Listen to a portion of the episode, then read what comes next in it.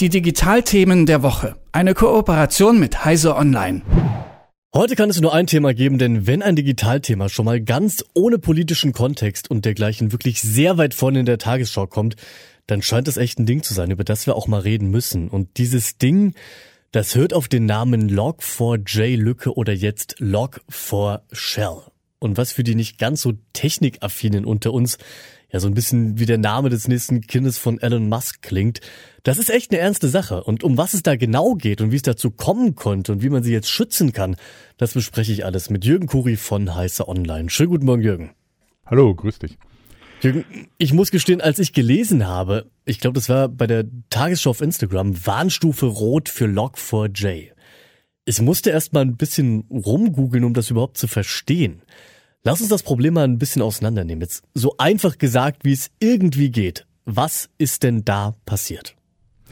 Naja, es gibt eine Bibliothek, äh, eine Softwarebibliothek, die in sehr vielen Anwendungen für Server, für Internetdienste, für alles, was mit Java zu tun hat, genutzt wird. Die ist dafür da, einfach nur so mitzuprotokollieren, was passiert denn auf dem Server eigentlich so, wer kommt da an und welche Fehlermeldungen gibt es und so. Das hört sich irgendwie so relativ banal an. Diese Bibliothek wird nur in praktisch allen Anwendungen genutzt, die man, die so im Internet unterwegs sind, die, die man als User auch äh, kontaktiert oder so. Und die hat jetzt den Fehler, dass sie nicht, eben nicht einfach nur mitprotokolliert, sondern sie versucht, diese, diese Texte, die da ankommen und die sie ins Protokoll schreiben soll, auch zu interpretieren. Das heißt, sie versucht, diesen, diesen Text auszuführen. Und dann kann man natürlich Folgendes machen als Angreifer, dass man statt einfach nur Text zu schicken, ihnen einfach Code schickt, der ausgeführt wird und der damit dieses System kompromittiert. Äh, das ist ein Einfallstor, wo man sofort Malware installieren kann. Man kann aber da im Prinzip auch dann äh, Code nachladen, um sich eine Hintertür zu schaffen, die man dann später benutzt, wenn die Aufregung um Log4j schon längst äh, beendet ist und dann um in Systeme einzudringen. Das heißt, es ist eine Standardbibliothek, die überall genutzt wird, hat einen ganz entscheidenden Fehler, der von Kriminellen ganz einfach ausgenutzt werden kann. Und diese Bibliothek wird einfach fast überall im Internet genutzt. Ja, fast überall genutzt. Also wenn eine derartige Lücke ja auch so prominent in allen Nachrichten positioniert ist, dann betrifft das eben nicht nur fünf Leute, die irgendwelche Schmuddelsachen in den tiefsten Tiefen des Internets angeschaut haben, sondern wirklich, ja, alle ist schon irgendwie absehbar. Jetzt kann man da einschätzen, wer alles betroffen ist. Naja, also äh, es gibt im Internet inzwischen Listen, wer alles betroffen sein kann. Die sind äh, bei weitem nicht vollständig, aber man findet dann natürlich auch sämtliche prominenten Namen. Google, Amazon, Apple, ähm, selbst Tesla taucht da auf. Wenn ein Tesla-Auto Tesla kontaktiert, um irgendwas zu melden, dann wird das auch über Log4j äh, mitprotokolliert und dann kann man auch über äh, auch Tesla kompromittieren zum Beispiel. Das heißt, da sind selbst an, an Sachen, an die man nicht denkt oder so, sind plötzlich betroffen. Der Hubschrauber, den die NASA auf dem Mars einsetzt, benutzt auch Log4j. Könnte man natürlich theoretisch auch angreifen. Da sind jetzt natürlich die Verbindungen nicht so gut, dass äh, Kriminelle das machen können. Aber es ist, es gibt, man muss eigentlich davon ausgehen, dass es keinen Dienst gibt, der nicht betroffen ist.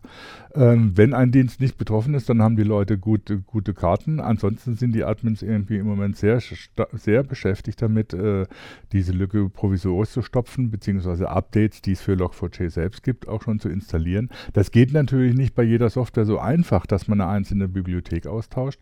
Ähm, da muss man teilweise auch warten, bis die Anbieter von Serversystemen oder so ein Update liefern.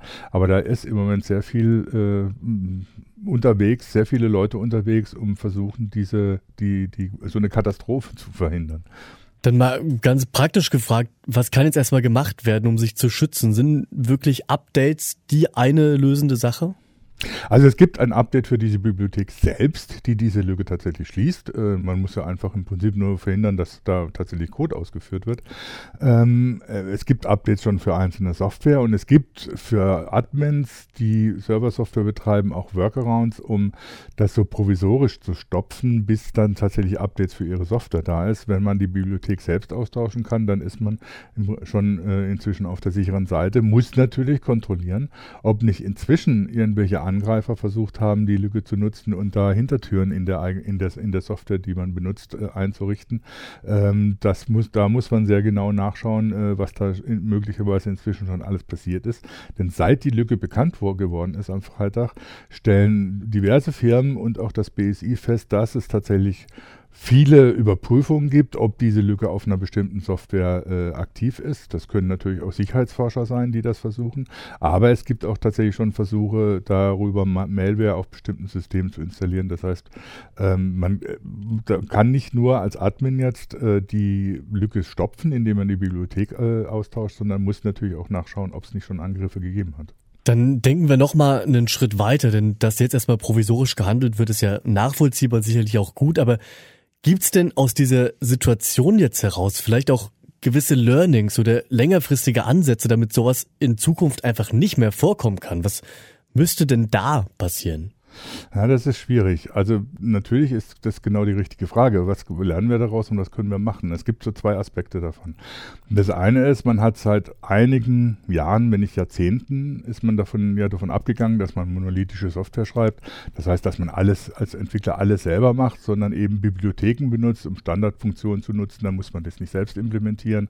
Das heißt, die Komplexität der Entwicklung reduziert sich zwar für den Entwickler, die Komplexität der Software aber steigt, weil man zum Beispiel ja nicht weiß, welche Bibliotheken dann unter Umständen welche Fehler haben. Man hat dann über diese Bibliotheken, die zum Beispiel eben so ein Logging äh, implementieren, keine Kontrolle. Das muss man sich auf andere Leute verlassen. Das ist ein Prinzip vom Software Engineering, das man hat, was aber dazu führt, dass ich unter Umständen nicht weiß, und nicht kontrollieren kann, welche Fehler in meiner Software sind, weil sie in einer bestimmten Bibliothek stecken, die andere Leute auch benutzen. Das ist ein Problem, das muss durch irgendwelche Sicherheitsmechanismen gelöst werden. Da sind Gremien am, am, dran, da zu versuchen, Sicherheitsmechanismen einzuführen, dass das besser werden kann. Das ist aber ein recht komplexes Problem, weil es natürlich die das Grundprinzip der Softwareentwicklung, wie man das heutzutage macht, berührt. Das zweite Problem ist natürlich, dass viele Bibliotheken auch einfach von ehrenamtlichen Entwicklungen werden. Log4j, das sind ein paar Leute, die machen das nebenbei, ohne dafür bezahlt zu werden. Ähm, die können natürlich auch nicht Fulltime an dieser, an dieser Bibliothek arbeiten und dann unter Umständen gucken oder so, welche Probleme es gibt. Ähm, das heißt, da muss unter Umständen auch teilweise auch die Verantwortung der großen Firmen, die sowas benutzen, stärker äh, angesprochen werden. Viele Firmen, Google, IBM oder so, unterstützen Softwareentwicklung, Open Source Entwicklung schon massiv, aber da muss unter Umständen auch, dass sich die Politik Rahmenbedingungen schaffen, dass diese Leute einfach auch besser unterstützt werden, die sowas machen, ähm, dass da unter Umständen auch Geld ge gezahlt wird, wenn die solche Entwicklungen machen und so, dass da, ähm, sagen wir so, ein bisschen mehr ähm, drauf geguckt wird oder so, dass da tatsächlich äh, auch wirklich ja, zu jedem Zeitpunkt und zu jeder äh, bei jedem Problem oder so sofort reagiert werden kann. Da sind so zwei grundlegende Probleme, die durch dieses Log4j-Problem nochmal so massiv ins Bewusstsein der Öffentlichkeit auch gekommen sind, wo aber im Prinzip die Softwareentwickler äh, schon dabei sind zu gucken oder so, wie man das in den Griff kriegen kann. Richtige Lösungen dafür gibt es aber absehbar noch lange nicht. Ja, dann können wir beide wenigstens gespannt sein und schauen, was sich da in Zukunft entwickeln wird und sicherlich auch bestimmt noch das eine oder andere Mal hier drüber sprechen. Jürgen Kuri von Heiße Online, ich danke dir. Ich danke dir. Die Digitalthemen der Woche. Eine Kooperation mit Heise Online.